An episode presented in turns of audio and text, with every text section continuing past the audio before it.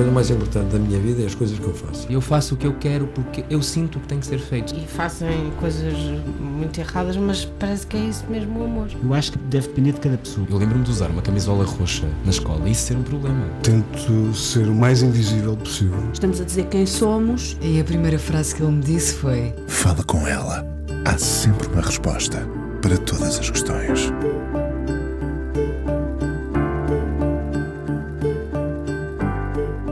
Há muito que este nome rondava as conversas do Fala com ela e a vontade de o conhecer foi-me empurrando até este momento, os 50 anos de uma das escolas de arte mais importantes do país, a Arco, da qual foi fundador.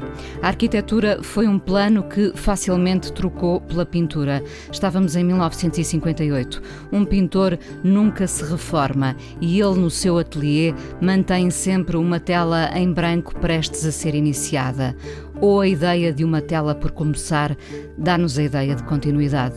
E os anos como professor trouxeram-lhe a dimensão humana que pode escapar a um artista enredado na sua criatividade? Será? Esteve duas décadas à frente do Serviço de Belas Artes da Fundação Calouste Gulbenkian. Tantas residências artísticas tiveram o seu dedo, o seu engenho. Distribuiu o talento pelo mundo e o que guardou para o seu. Um amor incondicional por Campo o Jardim da Estrela como recreio. A decisão, sem dúvidas, de ficar por Portugal enquanto outros amigos artistas se foram embora.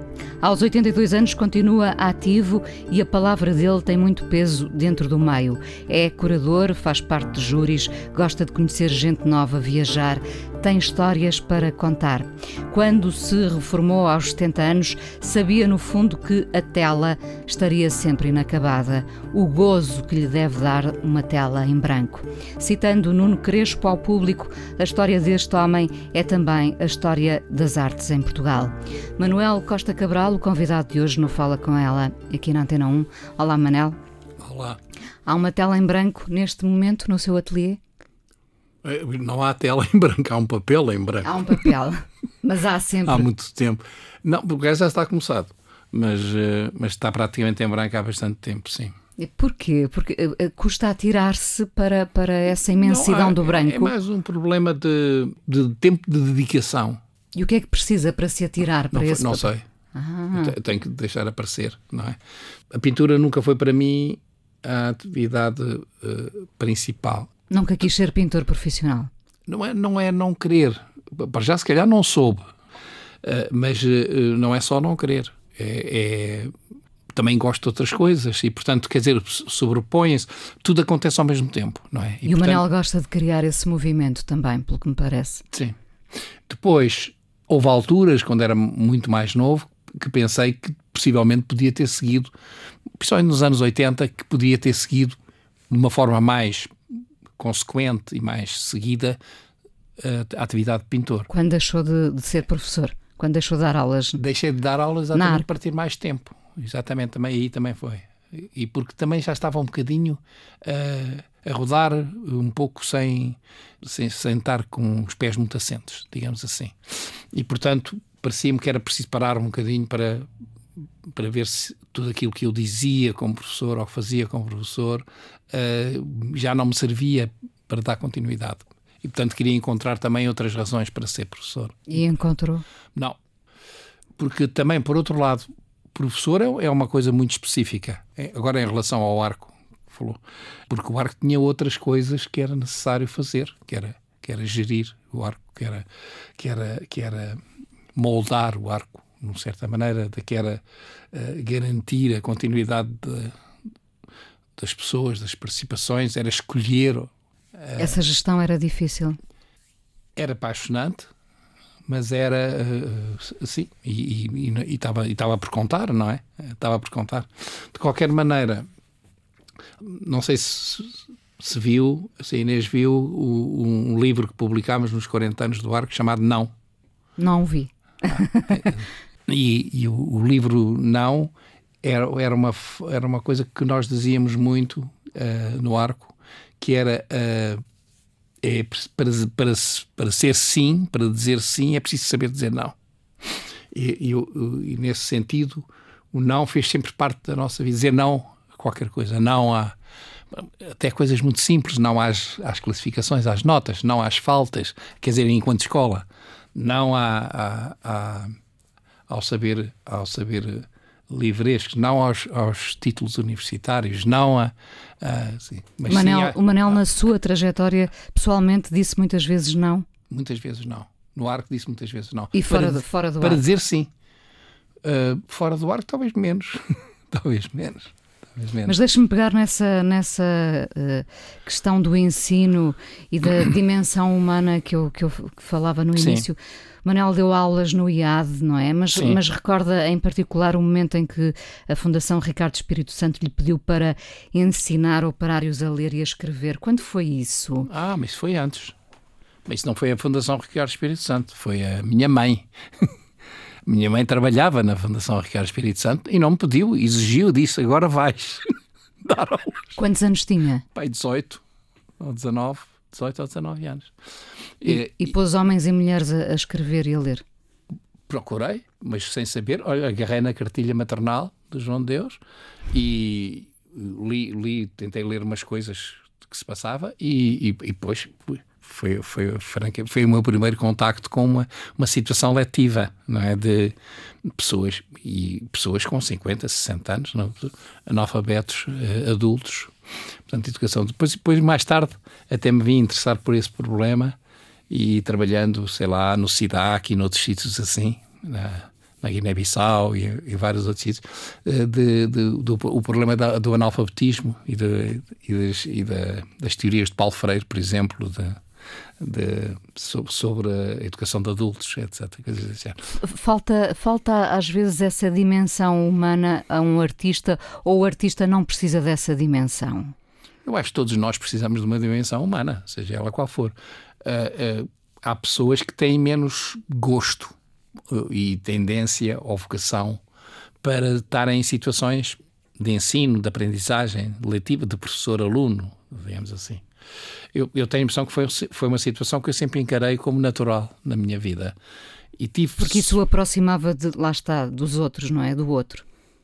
Sim, por um lado, mas por outro lado, porque era a única maneira de, de nos entendermos, digamos assim. Quer dizer, era fácil pôr uma pessoa de um lado ou do outro e, e eu dizer-lhe como é que achava que as coisas deviam se fazer, ou se ele poderia ter acesso a, a essa maneira de fazer, não é? Quer dizer, portanto, e, e, aprender com isso, aprender muito com a pessoa com quem se está a ensinar, porque a pessoa mostra ou relutância, ou apetite, ou, ou, ou, ou também gosto por isso, ou não. Gente, nós temos toda experiência quando falamos uns com os outros, lembrando os tempos de escola e de liceu, etc., que os bons professores e os maus professores, aqueles professores que naturalmente uh, puxavam por nós num bom sentido, e nós sentíamos que éramos uh, apoiados, não é? E aqueles professores que, que, que até dá, faziam com que tivéssemos relutância pela matéria que estavam a ensinar, não é? Às vezes não eram as matérias que eram interessantes ou não, eram os professores e a maneira como eles agarravam nessas matérias, não é? E, e às vezes terá muito e, a ver com a paixão sim. que cada um põe sim, naquilo sim, que faz, não é? Eu lembro-me imenso, tive a sorte, possivelmente, e, muitas pessoas tiveram a mesma sorte que eu, de, no liceu, ter professores absolutamente excepcionais, quer dizer, pessoas que eu admirava. Há, há um especialmente, que é o Dr. Augusto Reis Machado, que foi meu professor no meu terceiro ano do liceu, tinha 13 anos, portanto, 54, por aí, e que depois comecei a ir à casa dele e para conversarmos todas as semanas e dos meus 13 aos meus 25 fui todas as semanas à casa dele e conversarmos. Ou líamos um livro, ou discutíamos coisas, portanto, fora, de, fora do liceu. Também, isso rapidamente, eh, com, com, principalmente com, com, o Dr. Reis Machado, hoje é um nome que se calhar a maior parte das pessoas não conhecem, ele fazia parte da geração do António Sérgio e, e deu-me a conhecer o António Sérgio e outras pessoas dessa altura, mas eh, era uma espécie de mentor, uma espécie de pedagogo, fora da estrutura escolar. E, e, e isso marcou-me logo desde o início, que é aprende-se, é, é, é, absolutamente absurdo pensar que só se aprende na escola. Aprende-se na escola e na vida e fora da escola. E é preciso estar com atenção exatamente àquilo que a vida nos traz, aquilo, aos embates que nós temos na vida. É, aprende-se com a televisão, aprende-se com o jornal, aprende-se com a rádio, aprende-se com, com encontros fortuitos. Aprende-se no café. Aprende-se no café. No café. É? Tem que estar sempre aberto a essa. E muitas vezes o fazer de propósito para ensinar é como tudo na vida, tudo aquilo que é de propósito, se calhar soa um bocado a falso. É preciso deixar acontecer para ser mais espontâneo, não é? É preciso uh, deixar o espaço e o tempo para que isso uh, aconteça. Acha que conseguiu ser, uh, em determinados momentos, esse professor mentor? Cuja aula não acabava na escola e prolongava-se para, para, para lá da escola? Sim. Acho, acho, que espero bem que espero, espero que tenha acontecido. É sempre um desejo que a gente tem, não é? Que ser. Tive vários testemunhos de pessoas que acharam que foi significativo Tive uma vez uma aluna no, no arco que frequentou a minha aula de desenho e depois, no fim do semestre, eh, vejo-a outra vez. O semestre ia repetir. E eu digo, então está aqui a outra vez, acabou de fazer a aula. Ai, gostei muito das suas aulas. Não percebi nada, mas gostei imenso. Portanto, venho outra vez. E eu achei que era, que era interessante esta atitude. Não percebi nada, mas gostei muito. Passou a perceber depois melhor. Mas. Uh, Quando uh, alguém lhe diz que não percebeu nada, uh, toma isso como um elogio? Tenta não, desmontar? Tomo, tomo isso como uma. como esclareceu que não aprendeu nada. Não é bem, eu acho que é também uma forma de dizer. Acho que é uma forma de dizer. Ou seja, tá, apetecia-lhe se calhar ver confirmadas algumas coisas, voltar a ouvir falar as coisas para perceber se, se era mesmo aquilo que tinha ouvido. Estou a falar da parte de, de conversa, não é? Quer dizer, quando há, quando há 50 anos fundou o Arco, hum. uh, que escola tinha em mente? Era, era um sonho que estava uh, por concretizar. Esse sonho concretizou-se? É, concretizou-se. O Arco é uma, é uma, o Arco é uma, é uma conquista. Isso não tenho e, dúvida e nenhuma. 50 anos depois, com certeza que é uma conquista. É uma coisa, uma vez num catálogo, de, o único catálogo que eu tenho de uma exposição que fiz em, em 98. Uh, 98, não, em 89, em 89, perdão. E tem um, tem um texto do Manuel Castro Caldas, que foi quem me sucedeu no Arco, como diretor, em que ele diz que a minha verdadeira vocação era exatamente o, ar, o, o arco. Não como pintor, mas com. E, portanto, a minha verdadeira obra é a do arco. Não, e eu achei interessante. E eu considero que, de facto, era, uma, era muito. Fui muito cria, criativo não há, se, se a gente quer ser criativo como pintor, mas eu fui talvez mais criativo como, como, como desencadeador do arco, quer dizer, digamos assim. É, é, bonito pensar que a sua melhor obra de arte foi o arco. Ai, não tenho dúvida nenhuma. Não tenho dúvidas. Ai, nenhuma, nenhuma, nenhuma. E, e, e também foi importante, na altura tive a noção disso, fui muito ajudado, aliás, não falei ainda, agora nesta conversa consigo, eh, de uma pessoa muito importante, foi a minha mulher, foi a Graça, que foi que, que fizemos juntos o arco, e, e, a Graça foi de um. Havia um, um enorme entendimento entre nós em relação a, estas, todas estas coisas, e, e, a, e, ela percebeu inteiramente esse, todo, todo esse lado criativo da, da, da, da, escola, quer dizer, que era, que era muito importante. Uh, Foi sua cúmplice? Completamente. Fomos cúmplices um do outro, digamos assim. Não há, não há relações felizes sem essa cumplicidade? Pois, pois. Uh, na arte ou fora da arte? Já, já, já morreu há sim, seis anos. Sim, sim. Uh, Manel, a, a, ditadura condicionou a arte ao mesmo tempo que lhe dava uma espécie de combustível para ser reativa? Não sei se foi o seu caso. Foi. Foi. Foi, foi. Acho que sim. Eu, eu, eu lembro-me de desde, desde que me lembro mim, uh, ser sempre ser da oposição. Quer dizer, quer dizer, eu não. Do não, do não. Do não, mas em relação aqui especificamente em relação ao que se vivia em Portugal. Quer dizer, que uh, considerava que era um atraso de vida absolutamente uh, irreformável. Quer dizer, eu também, eu também não sabia do 25 de Abril, não estava dentro disso, porque também não pertencia a nenhum partido político, nem, nem tinha vontade de pertencer. Manteve-se sempre à margem da, da política? Em, em, certa medida, sim, mas, mas trabalhava em coisas. Fui preso pela PIDE, quer dizer, tive um interrogatório grande na A PID. arte, a arte é quase sempre política, não acho? Sim, não, mas eu fazia, quando a gente começava a imprimir cartazes de serigrafia de, apoio à liberdade e, a, e à Revolução, dizer, a PID não gostava, não é? E portanto foi-me prender a casa porque não gostava. Mas, de, de qualquer forma, uh, uh, uh, foi, sempre uma coisa para mim que, que era nítida, não era preciso pensar muito. Salazar, não. Pronto, acabou. E, e, e eram. E depois, quer dizer, também eram as pessoas que eu conhecia, e que, sei lá, o Dr. Reis Machado, por exemplo, também, que era um humanista. Como é que se expandia a, a, expressão artística num tempo de silêncio? Ah. Com resistência, evidentemente, não é? Resistindo. Eu achava que era, que era preciso, quer dizer, uh, não, não, agora não era tanto no sentido político do, do termo. A Escola de Belas Artes, por exemplo, que, que era um, bocadinho de, de, de gente que de oposição, digamos, havia muita gente que era do contra. Uh, uh, contudo, ela própria, a sua própria estrutura, era muito opressiva. Quer dizer, era. Uh, e a, a, própria escola, a própria organização da escola, era uma coisa. Não era preciso, não era preciso olhar para muito lado para ver o que, é que era uma coisa opressiva, não é?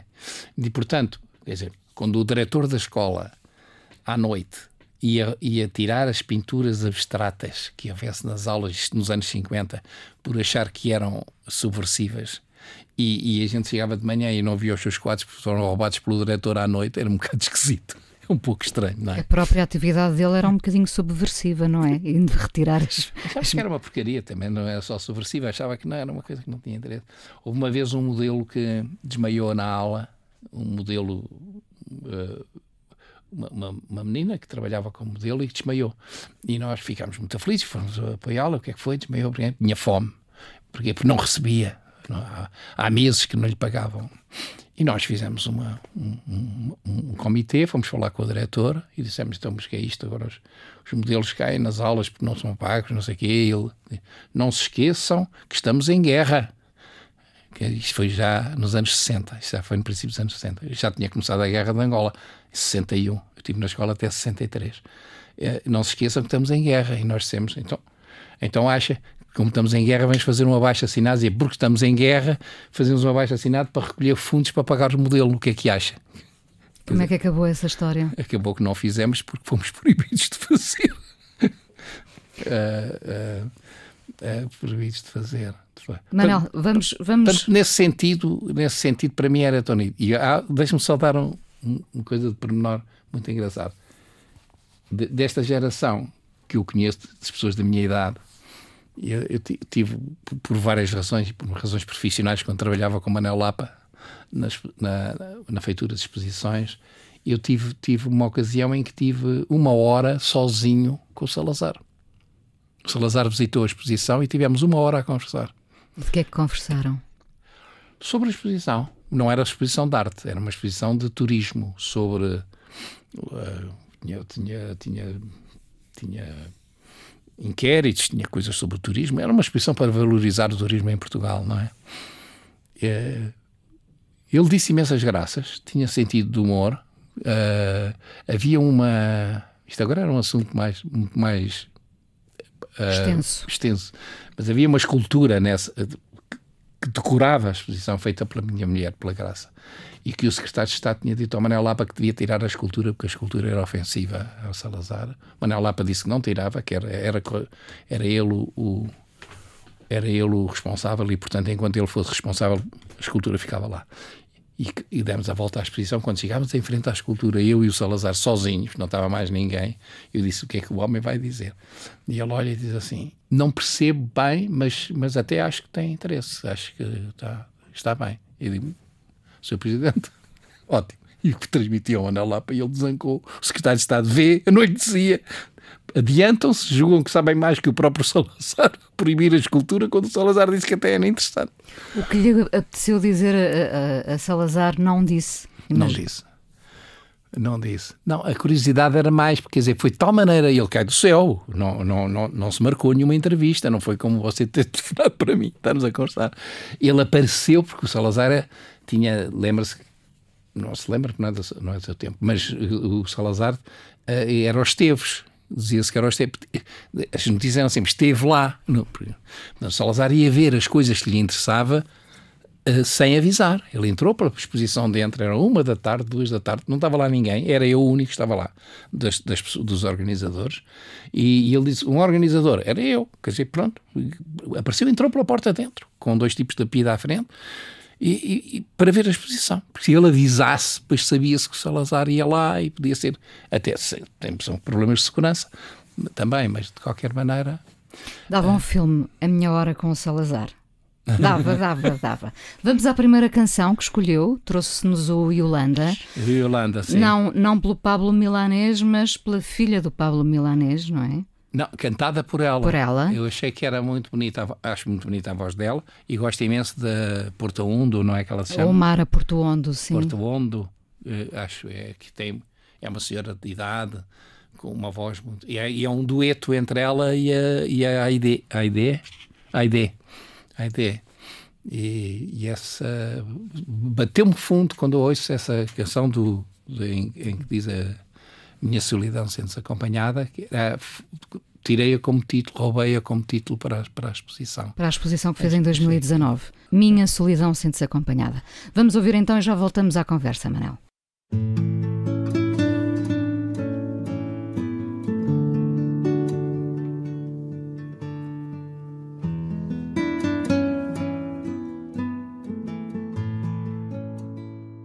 Manel Costa Cabral, fundador do Barco, já lá vão 50 anos, quase duas décadas no Serviço de Belas Artes da Gulbenkian, a convite do Pedro Taman. Sim, Sim. exatamente. Uh, em 1994, quando, quando vai para a Gulbenkian, já o meio estava bem definido artisticamente, uh, mas muitos puderam uh, ser realmente artistas com a possibilidade das residências espalhadas pelo mundo? Era, nessa altura era, era, estava um pouco na moda o problema das residências, não é? Quer dizer, eh, havia eh, já no arco antes de entrar para a fundação já se falava muito nas residências e, eu fiz parte do movimento das residências europeias. Ah, ah, o arco, o arco foi fundador com, com várias escolas de arte, eh, escolas independentes de arte o, eh, uma associação internacional chamada AIES. Uh, e essa AIES tinha sede, na, foi fundada na Bauhaus, na Alemanha. Éramos 12 escolas e o arco foi a convite da Rietveld e da Basel. E de Basel. E, e era um, uh, um, encontro entre diretores da, da, dessas escolas. E, e, e, e falava-se muito em intercâmbios e em residências nas escolas, não é? É, é, é muito engraçado porque o arco tornou-se um bocadinho a, o, o, o, menino querido da, da, dessas escolas. Escolas mais estabelecidas, por exemplo, a Rietveld, que era uma escola muito estabelecida. Por, porquê que era o menino querido? Porque, porque era tão diferente, por um lado, eh, digamos, esta, esta ortodoxia do arco de não, não ser uma escola oficial, não, não dar diploma. Não, não, não ser opressiva. Era isso que se tentava. Isso, mas digamos que 50 anos depois é, é, é, de onde, é, é, é muito rico. É, é tudo, todas essas opções enriquecem muito a escola em várias maneiras. Torna, torna que a escola seja, como, como eu costumo dizer, o trabalho de uma equipe e, e não ser uma coisa. Quer dizer, eu quando saí para, para a fundação, e saí por vontade própria do arco, Uh, uh, o Pedro Taman, tive dois anos para organizar a minha vida e para quando o Pedro Taman me convidou, mas uh, saí sabendo de antemão que era muito importante para o arco que eu saísse, porque era preciso que houvesse outras, outras contribuições. É? Então, muitas vezes uma escola que seja muito marcada por o fundador pode asfixiar. Pode, pode, quando o fundador morre ou sai, pode, pode ir também. E não, o arco floresceu, não é? Não é que precisasse que eu me fosse embora porque estava a estragar o arco, mas ele também já não dava mais. Uh, agora, quando fizemos os 50 anos em, em, a partir do bolo na sexta-feira passada. Eu vi. vi. Sexta-feira passada e apareceram pessoas de fora e tudo, sei lá.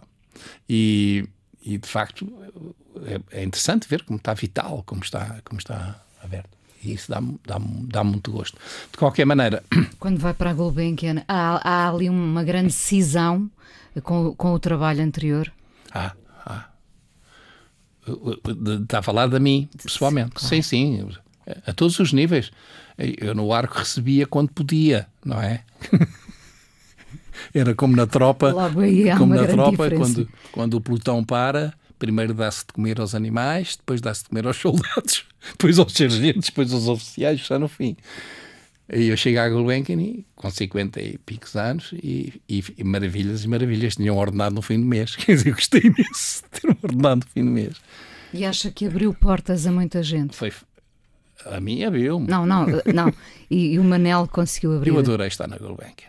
Adorei estar na Gulbenkian. Foi uma época preciosa, porque, porque o Pedro Taman dava-me toda, toda a liberdade. Ele, aliás, ele disse-me: uh, Eu convido-te e fico contente de teres aceito, para ver que quero mudança, quero, quero que haja. Portanto, estava. Fez essa mudança? E depois, eu, eu, eu, acho que sim. E depois, mesmo com quando o, o Emílio Rui Vilar entrou e a Teresa Patrícia Gouveia, etc. Os outros, quando o Pedro também saiu, uh, sempre tive bastante apoio de toda essa toda a administração. E a sua saída deixou um vazio? A minha saída acabou com o eu serviço sei, eu sei, eu sei. Não, mas depois a Fundação começou a ganhar outras, outros contornos. E passou quer dizer, a Fundação ainda vivia muito no, no, comigo, porque eu também tinha herdado isso do tempo do Fernando Azevedo e do, do Artur Guzmão e do Pedro Tama. Havia muito contacto personalizado, não é?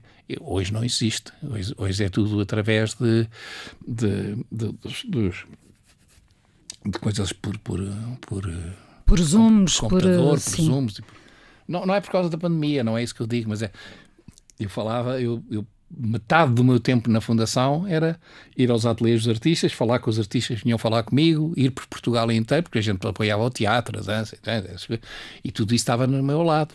A arquitetura, o design. Uh, portanto, não era só uh, as exposições de História da Arte, adorei as exposições de História da Arte feitas com Espanha, com a, com a Fundação. E se, sentiu, sentiu que permitiu que, que muita gente pudesse voar? Ah, fantástico, sim. E senti, e senti que. E Bom, há várias bolsas hoje que, são, que foram foram, paradi foram paradigmas. Paradigma. A, a, bolsa do Kunstlerhaus Betânia de, de Berlim foi fabulosa. Quer dizer, foi há 20 anos que ela existe, ou mais, mais, mais há, há 30 quase.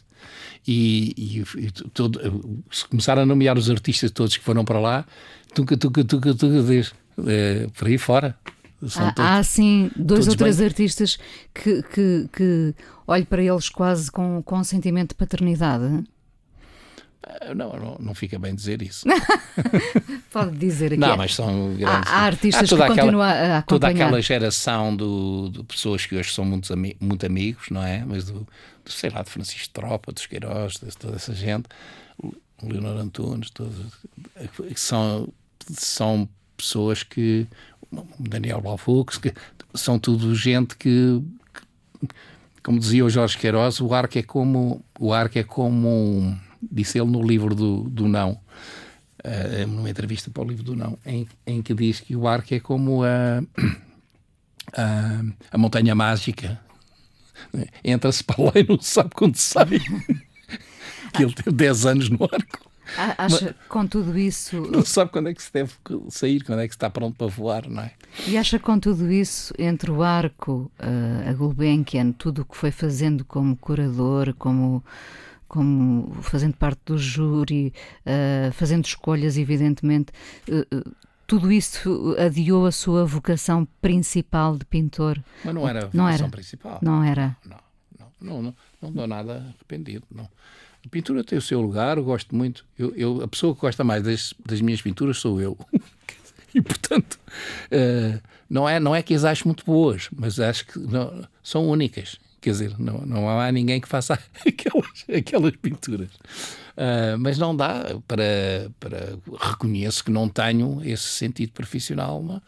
De, para já até, até como ganha-pão, quer dizer, não, não, é, não é a minha. Não, não, não é daí que vem a minha independência. A quem as dá já agora, a quem as dá primeiramente a ver? A quem entrar no ateliê? Ah, os, os meus, minha família. Ai, são os meus fãs, claro, os meus filhos, os meus netos. Tenho bisnetos. Tenho bisnetos. Os bisnetos ainda não dizem nada. Ainda não dizem nada, são pequeninos. Mas os, os netos, sim, são, todos têm, graças a Deus. Em casa já não querem mais, portanto. Já rejeitam. Já, já rejeitam. Manel, depois da morte da, Helena Almeida ou do Julião Sarmento, ou mesmo da Paula Rego, há uma espécie de, de fim de ciclo ou há sempre muitos ciclos uh, na arte uh, e muitos novos talentos? Não sei se sou capaz de dizer alguma coisa sobre isso. Uh, acho que vai haver sempre novos talentos, de certeza absoluta. Tenho a impressão que nunca houve. Há, há, há coisas paralelas, quer dizer, nunca houve tantos artistas plásticos, digamos assim agora, a, a, a viver como profissionais e, portanto, a ganhar dinheiro e a ter carreira, como agora. Quer dizer, quando eu entrei para a Escola de Belas Artes, não havia nenhum. Quer dizer, não é? Eu lembro de vender um, um amigo meu que me pediu para comprar o Hogan, para comprar uma pintura do Hogan. Quer dizer, o Hogan lá vendia uma coisa ou outra, mas eram. Mas eram dizer, e nós, na Escola de Belas Artes, meu pai disse: um vais para um curso de pintura, o que é que vais fazer? A pintura não serve para nada, quer dizer, não, quer dizer, não, não era profissão. Como arquiteto ainda se teria ah, arquiteto, safado, sim, meu irmão digamos. é arquiteto, meu irmão Marta não é arquiteto. Uh, e sim, um arquiteto é uma profissão. Tem, uh, mas é engraçado, por exemplo, já em arquitetura, há tantos arquitetos hoje que, por exemplo, enquanto o meu irmão, que ainda, está, ainda é vivo e tem 94 anos, uh, ainda trabalha, uh, assinou 120 projetos. Quer dizer, há arquitetos que têm muito mais novos que assinam um ou dois ou três e, e mais nada, não tem mais. Uh, enquanto que nas artes plásticas acho que há gente, fora os grandes nomes de sucesso, o Cabrito, o Julião, etc., toda essa, essa gente, uh, que, tem, que tem muito mérito, Jorge Martins, etc., são pessoas que, que, que, que fazem a sua vida como profissionais e fazem uma vida uh, com as suas vicissitudes, com certeza, e com, as, e com as suas reclamações. O Jorge Martins está ao seu lado no ateliê também, sim, tem lá sim, um ateliê. São, são amigos desde, há muito tempo. Desde os 17 anos. Muito desde, bem. desde que entramos para a escola juntos. Entramos para a escola juntos. A dada altura ele foi para Paris, não é? Foi. Aliás, eu, eu, disse, há bocado quando me falou da, da arquitetura para pintura, uh, eu entrei para a arquitetura porque o meu pai me pediu. Pediu não, obrigou a ir para a arquitetura para eu depois poder escolher ir para a pintura e disse agora já posso, agora já pode. Fiz o primeiro ano de arquitetura e passei para a pintura. Nesse ano fomos cinco que passámos da arquitetura para a pintura. É engraçado. O Eduardo Neri, Rafael Calado, uh, Jorge Martins, eu e Valdemar Doré. Cinco que estavam todos em arquitetura, passou tudo de cavalo para burro, como eles diziam. Passou eu já sei que o Manel diz, diz, muitas vezes isso, passar de cavalo para burro, em relação à arquitetura para a pintura. É o que, eles dizem, é, que as pessoas dizem de fora. Ainda acha que é assim? Ah, não, é nada assim. Nem achava na altura. Estou a dizer é que as pessoas acham, porque pintura não era um curso, não precisava do sétimo ano pintura era com o quinto ano que se podia entrar, pouco antes da reforma com que nós entramos em 57. Mesmo arquitetura, quando o meu irmão, que tem 94, entrou para a arquitetura, o meu tio, o irmão da minha mãe, disse que era um curso, era um curso era considerado quase um curso de nada, de técnico, de arquitetura. Ele devia ser, era engenheiro, porque a arquitetura era um curso que não valia a pena, não é? Portanto, depois a arquitetura subiu de, de nível do ranking. Nunca teve a tentação de se ir embora uh, embora a sua relação com Londres tenha sido importante, nunca teve vontade de deixar, uh, em definitivo, o país? Nunca, nunca, nunca. Uh, eu, adoro, adoro e adorei viajar. Essa é uma parte da minha vida, não falámos ainda, mas eu, eu com 16 anos fui para Londres, fui para a Inglaterra trabalhar, um barco de terceira classe de Lisboa para Londres. Os meus pais deixaram-me fazer isso, não é? Fui com um amigo, tivemos dois meses em Inglaterra a trabalhar. E trabalhava nas fábricas à noite. E, e, e depois fiz, fiz, a França toda de boleia e adoro viajar, sempre gostei. Ainda gosta de viajar? Ainda gosto de viajar e gostava imenso de viajar naquela altura. Tive na América, muito, muito, tive aquela bolsa que foi muito importante, não falámos também, mas uma bolsa importantíssima para mim. Bolsa que eu acho que, que, que foi o cadinho para se fazer o arco. Eu não pensei nisso quando estava na América. Tive seis meses na América, em Harvard, mas foi. Mas foi, foi quando, de lá que veio com, a, com essa ideia. Veio, percebi que estava sintonizado com, com o espírito do tempo. Que estava, não, não quero ser. Não quero falar demais, mas sentia que estava, estava atualizado é? nesse sentido. E depois é, é, engraçado hoje, à distância com os 50 anos, quando se olha para trás e vê o período fértil que foi em Portugal, desde a, desde a morte de Salazar até, até 74, é, é, as coisas todas que se fundaram, de, o jornal O Expresso, é, o Teatro da Comuna, o Bar Metro e Meio, o, o, Arco, o Partido Socialista, quer dizer, a quantidade de coisas nos anos 70, 71, 72, 73 que se fizeram. Uh, a Fundação Casa de Mateus, que é, que é, da minha, que tem que ver com a minha família, foi feita em 1970 pelo meu tio. Quer dizer, é engraçado que não, não quer dizer que fossem coisas todas do contra, do ponto de vista político, mas era, deu assim uma espécie. Estávamos a viver o tempo de, de abertura. E, e, eu, muitas vezes, sem, sem, ter a noção disso, sem saber que pertencíamos ao nosso tempo. O, vou dizer uma coisa em alemão, não é? Zeitgeist, não é? O espírito do tempo. Sim. E, e, e, portanto, o, o, o, quando vim em 72 dos Estados Unidos, uh, percebi, e fui um bocado mal recebido cá, uh, nesse sentido, não, não sabia bem o que é que ia fazer. Eu disse assim: porque é que a gente não faz a nossa próprio sítio com estes sinais de abertura que nós queremos? E vamos para a frente. Encontramos quem nos desse algum dinheiro para isso e, e pareceu que se podia fazer era possível fazer. É? E hoje em dia seria possível fazer? Acho que não. Porquê? Acho, confesso que não. E mesmo noutros países havia um tipo na Suíça, quando foi dessa coisa das aias, o de Basel dizia: Olha, admiro muito essa coisa em Portugal, mas Portugal tem muitas frinchas, tem, muitos, tem muitas rachas. E, e, a Suíça tem poucas rachas, está tudo muito organizado, portanto não, não me cabe. é. Hoje, é hoje, em dia, com tantos. É daí que vem, é da, da, a crack in the wall, é daí que vem a luz, não é? Exatamente. Como, diz o, como diz o cantor. Uh, com tantos meios hoje em dia, uh, uh, a vontade de sonhar, acho eu que se mantém. Ah, sim, com certeza. no entanto, parece ser mais difícil concretizar. Perdemos um bocadinho, há uma certa dispersão, não é? É tudo mais caro. Acha que tem que ver Ai, com isso? É, é impressionante. Quando eu estava na fundação, por exemplo, uh, aquele orçamento que a gente tinha, o que a gente fez, o que se podia fazer. Uh, organizar, por exemplo, uma exposição como eu organizei de desenho do Richard Serra.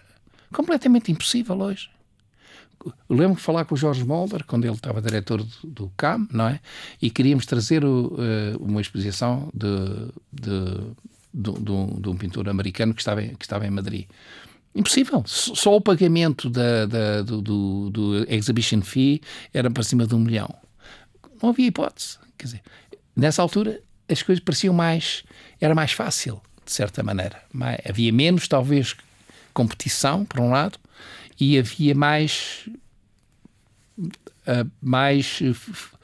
As coisas. Mesmo tudo. As obras era mais fácil, uh, o dinheiro circulava de uma maneira mais fácil, com menos vigilância. Uh, as obras, eu lembro quando nós fizemos as obras do arco para instalar o arco em 73, em 73, em, em 73, uh, uh, foram rápidas. Hoje, para fazer as obras de, que fizemos de, na, na do, do, da, no de mercado. foi uma complicação de pedido disto, coisa daquilo, dizer, Coisas até boas, possivelmente, antissísmicas, isto, aquilo, outro, não sei o quê, portas de segurança, disto. Mas, mas o tempo tem outro tempo hoje em dia, sem outro, dúvida. Não, coisa complicada. Muito Manel, caro, muito caro, muito difícil. Já vamos ainda uh, conversar mais um bocadinho sobre a sua vida. Uh, aqui na Antena 1, uh, a conversa termina sempre com esta pergunta: O que é um dia bom para si? Perguntas difíceis de responder. As mais simples são sempre as mais difíceis. Pois é. Que é um dia bom. Ah, ah, às vezes é estar a chover, porque a gente precisa da chuva, porque senão não é estar sol ou estar a chover. Sentir uma certa harmonia, ter impressão, sentir que.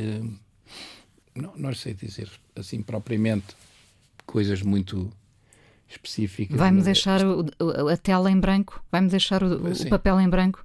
Não vai responder? Não sei, quer dizer, se pensar um bocadinho, se calhar responde-lhe, mas agora não sei.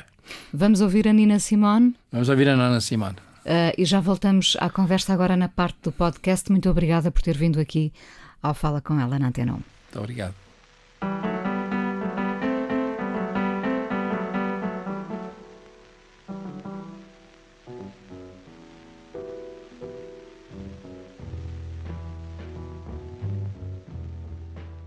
Manuel Costa Cabral, fundador do Arco, já lá vão 50 anos, hoje aqui à conversa no Fala Com Ela. A escola continua, como professor, eh, já aqui dissemos, deu aulas até 83, depois diz que ficou sem frescura, sem entusiasmo. Um, e voltou a pintar. Um, a pintura requer esse espaço, é muito voraz a pintura.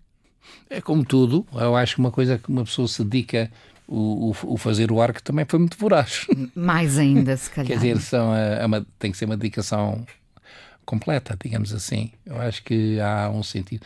Eu conheço, como calcula, muitos, muitos artistas e, e, há, e há artistas absolutamente uh, extraordinários de dedicação. É fabuloso. E essa dedicação existe. Precisam, precisam de uma dedicação muito grande para, para. Diria que é essa dedicação que faz a diferença, é essa entrega. Por um lado, é. Acho que sim. Acho que, acho que a dedicação é muito, muito importante. E essa, essa entrega é muito importante. E, mas, por outro lado, temos artistas possivelmente mais negligentes, uh, mas cujo talento lhes permite uh, ser, exercer. Não uh... quer dizer que trabalhem todos da mesma maneira. Quando, quando se diz que, que há uma exigência, não quer dizer que tenham todos a mesma pauta. Uh, pode haver, e a gente assiste a isso, há, há imensos testemunhos uh, históricos e não históricos, e até pessoais, de, de, de, vida que se conhecem, que é o artista não tem que estar sempre a trabalhar, não pode. Às vezes há, há momentos de paragem, há momentos de reflexão, há momentos de.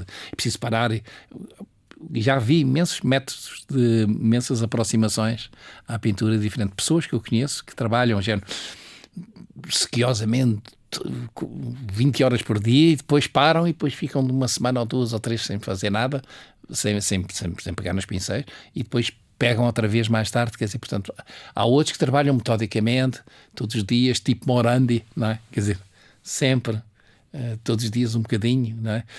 Não há, não há regras. Aliás, não há regras para nada. Tudo, tudo tem que ser inventado. Portanto, uh, fazer o arco também não tinha regras. Quer dizer, nesse, sentido não tinha regras.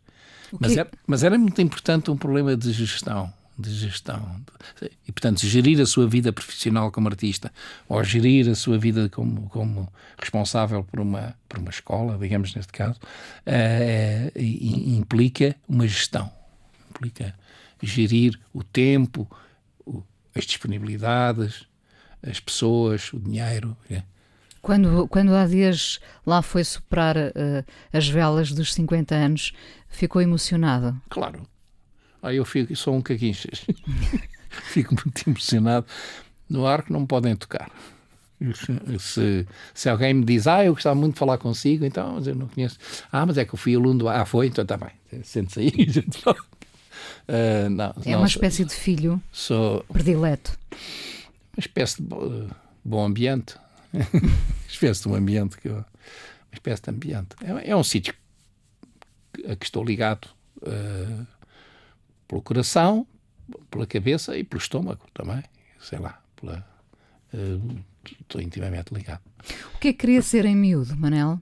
Uh, não, não, me lembro. Miúdo, miúdo, não me lembro mas eh, quando assim mais crescidito estava no liceu, lembro-me que interessava-me muito por matemática e eh, houve uma exposição que chamava-se Átomos para a Paz, que estava no Instituto Superior Técnico, isto em 1955, 56, por aí. E, e eu fiquei muito entusiasmado uh, a pensar que seria bom ser um engenheiro atómico. Um engenheiro atómico ter que ver com, com, os, com, os, com os átomos, com as pilhas atómicas, com este, este novo mundo que se abria. Mas, ao mesmo tempo, nessa altura, eu adorava ir a exposições de pintura, com 15, 16 anos. Lembra-se da, da, primeira eh, pintura que teve um grande impacto em si? Lembro, lembro. Dois pintores portugueses, um foi o Nikias Kapinakis e outro foi o. o agora esqueci. Uh, já digo depois. Nikias Kapinakis até tem, tem uma história muito engraçada. Ele era mais velho que eu, pai, uns 10 anos. Sim. O Nikias, se fosse vivo, devia ter e, e conheci o Niquias quando ele estava preso na, na, na Trafaria como militar, por razões políticas, e o meu irmão, Fernando, uh, que era da idade dele, mais ou menos, também estava preso, mas por razões disciplinares, porque tinha deitado um avião abaixo, coisa qualquer. Era piloto e, e teve culpa no desastre. E eu ia visitar o meu irmão. O meu irmão gostava de jogar às cartas e tal. Eu nunca gostei de jogar às cartas. E o Niquias pintava. E eu sentava, eu tinha 12 anos, 13 anos, pinta, ah, sentava ao meu lado o Niquias e, e, e foi. Foi as minhas primeiras aulas de pintura. Foi na prisão o Niquias a pintar. Enquanto o seu irmão eu contei jogava, isto ao Niquias. Enquanto o seu irmão jogava às cartas. Sim. E depois o Fernando, o meu irmão, que, era, que eu gostava muito e que era. Eu não gostava das cartas, mas gostava dele e virou-se para mim assim: oh, Eu não percebo. Então você agora diz. E já foi mais tarde, isto foi depois já com 15 anos ou 16.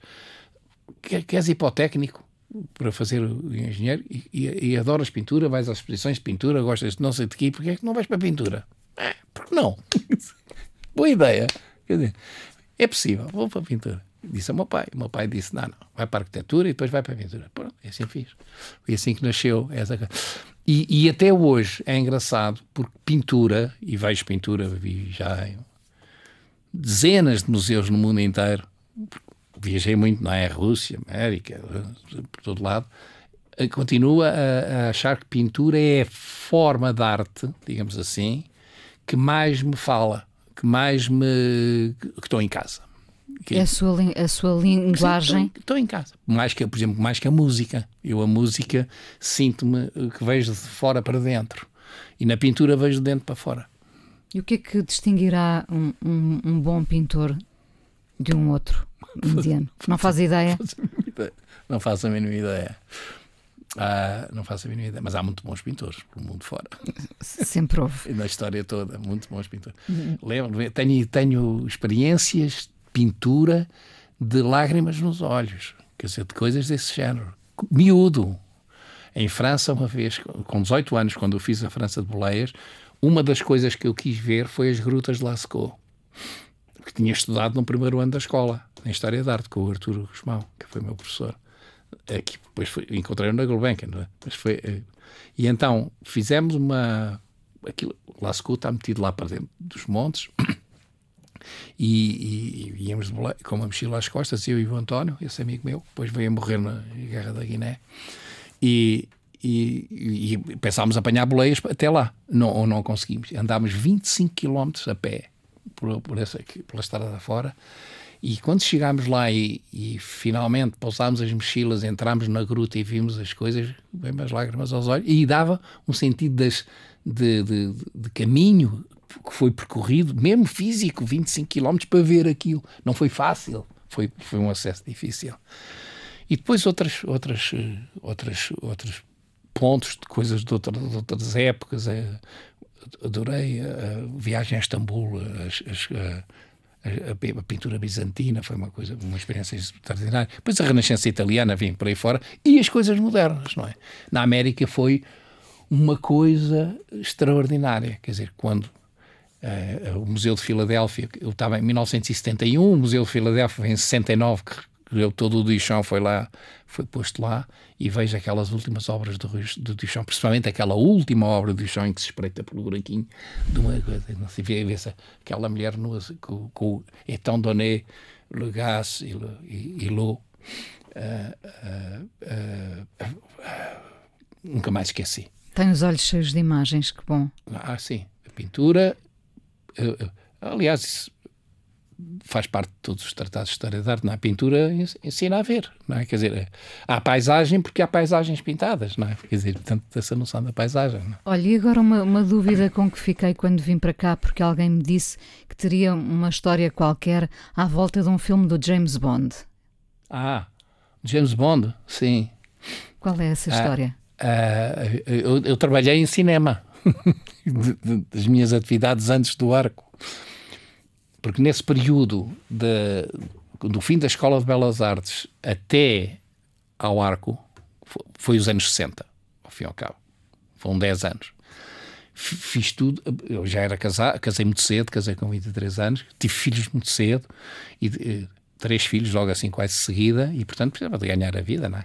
E, e fiz tudo, pintei letras pastas de dentes, tudo que aparecia agarrava para conseguir pagar as coisas. Dei aulas no ateliê, ensinar os alunos a ir fazer o exame de admissão à escola, coisas assim. Agora, e comecei a trabalhar, houve um amigo que me telefonou e disse uh, queres, eh, sabes inglês, portanto, queres trabalhar num filme inglês que vêm cá fazer a Portugal? Eu digo, quero, quero. É como tradutor, sim, sim. Pagavam bem. E depois portei muito bem nesse filme, foram três meses de trabalho. Veio outro filme também a, a dizer. Ah, disseram-me que você tinha trabalho aí em Portugal. Assim, está bem? Eu até pensei que isso eh, podia vir a ser uma carreira. E foi o filme do James Bond, On Her Majesty's Service, com, com a Diana Rigg. Havia uma cena nesse filme, o bandido mau mata o, o, James Bond de casa, claro que não pode ficar casado, outro filme a seguir, e ela morre é, é, na Rábida, ela é abatida a tiro. E, e há uma data de tiros disparados sobre o carro onde ela vai. Quando iam filmar a cena dos tiros, dos tiros, de, assim, o close-up do, do, carro, uh, o, o, o, diretor artístico, eu trabalhava com o diretor artístico, dizia assim: pá, Manel, que grande bronca, esqueci-me dos buracos das balas. Ih, esqueci-me dos buracos das balas. Então, Estoril. E apareceu o realizador, então, filma-se o nosso filme, então. Os buracos das balas. E eu fiquei furioso. E a americana, então, se não aparecem os buracos das balas daqui a uma hora, eu vou botar o meu avião e vou-me embora. Eu fui-me parar aqui. Sim. E nós ficámos os dois, eu e o inglês, a olhar para aquilo e assim, vamos inventar aqui uns buracos de balas com vaselina e com não sei o quê, com fita cola e que não sei o quê. Ficaram bem feitinhos, todos os buracos das balas. E ele apresentou, então você estava a brincar comigo? Fizeste já buracos das balas? Portanto, os buracos das balas foram feitos foram... por nós, Muito por bom. mim e por ele. Bom, passou aqui há pouco tempo o Jürgen Bock, sabe quem é? Sim uh, Jürgen Bock, numa coisa lá no Instituto Alemão, diz assim: é pá, ouvi falar dessa coisa dos buracos das balas, não queres fazer os buracos de balas nos vidros de, do Instituto Alemão? Tá bem. E eu fui fazer buracos de balas para, para o Instituto Alemão. E ele adorou aquela coisa de ter os buracos das balas de James Bond no Instituto Alemão. Foi os meus buracos das balas. E depois parou. Quer dizer, eu fiz para aí cinco filmes ainda. Trabalhei com, a ABC, com aquela American Broadcast Company fiz. Não eram filmes, eram filmes de James Bond, esse tipo de filmes assim. Mas eram, aprendi, muito no cinema, muito em gestão. Aprendi. Uh, aliás, eu vi um, um, inglês, o diretor de produção, que me disse: Manel, nunca digas não, pensa um bocadinho, vê, é, as coisas são possíveis de fazer, tu julgas que não é, mas afinal pode ser. Quer dizer, portanto, no sentido de que prático, de que as coisas. Uh, eh, se podem, com, com, invenção e tudo isso pode, se pode chegar lá. E, e serviu-me, serviu isto foi no final dos anos 60. Foi. Manel, muito obrigada por ter dito sim e por ter vindo aqui ao Fala Com Ela. Muito obrigado. Obrigada.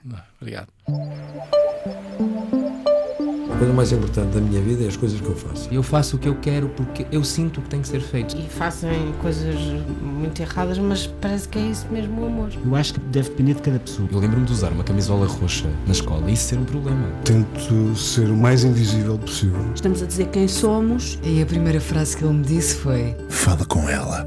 Há sempre uma resposta para todas as questões.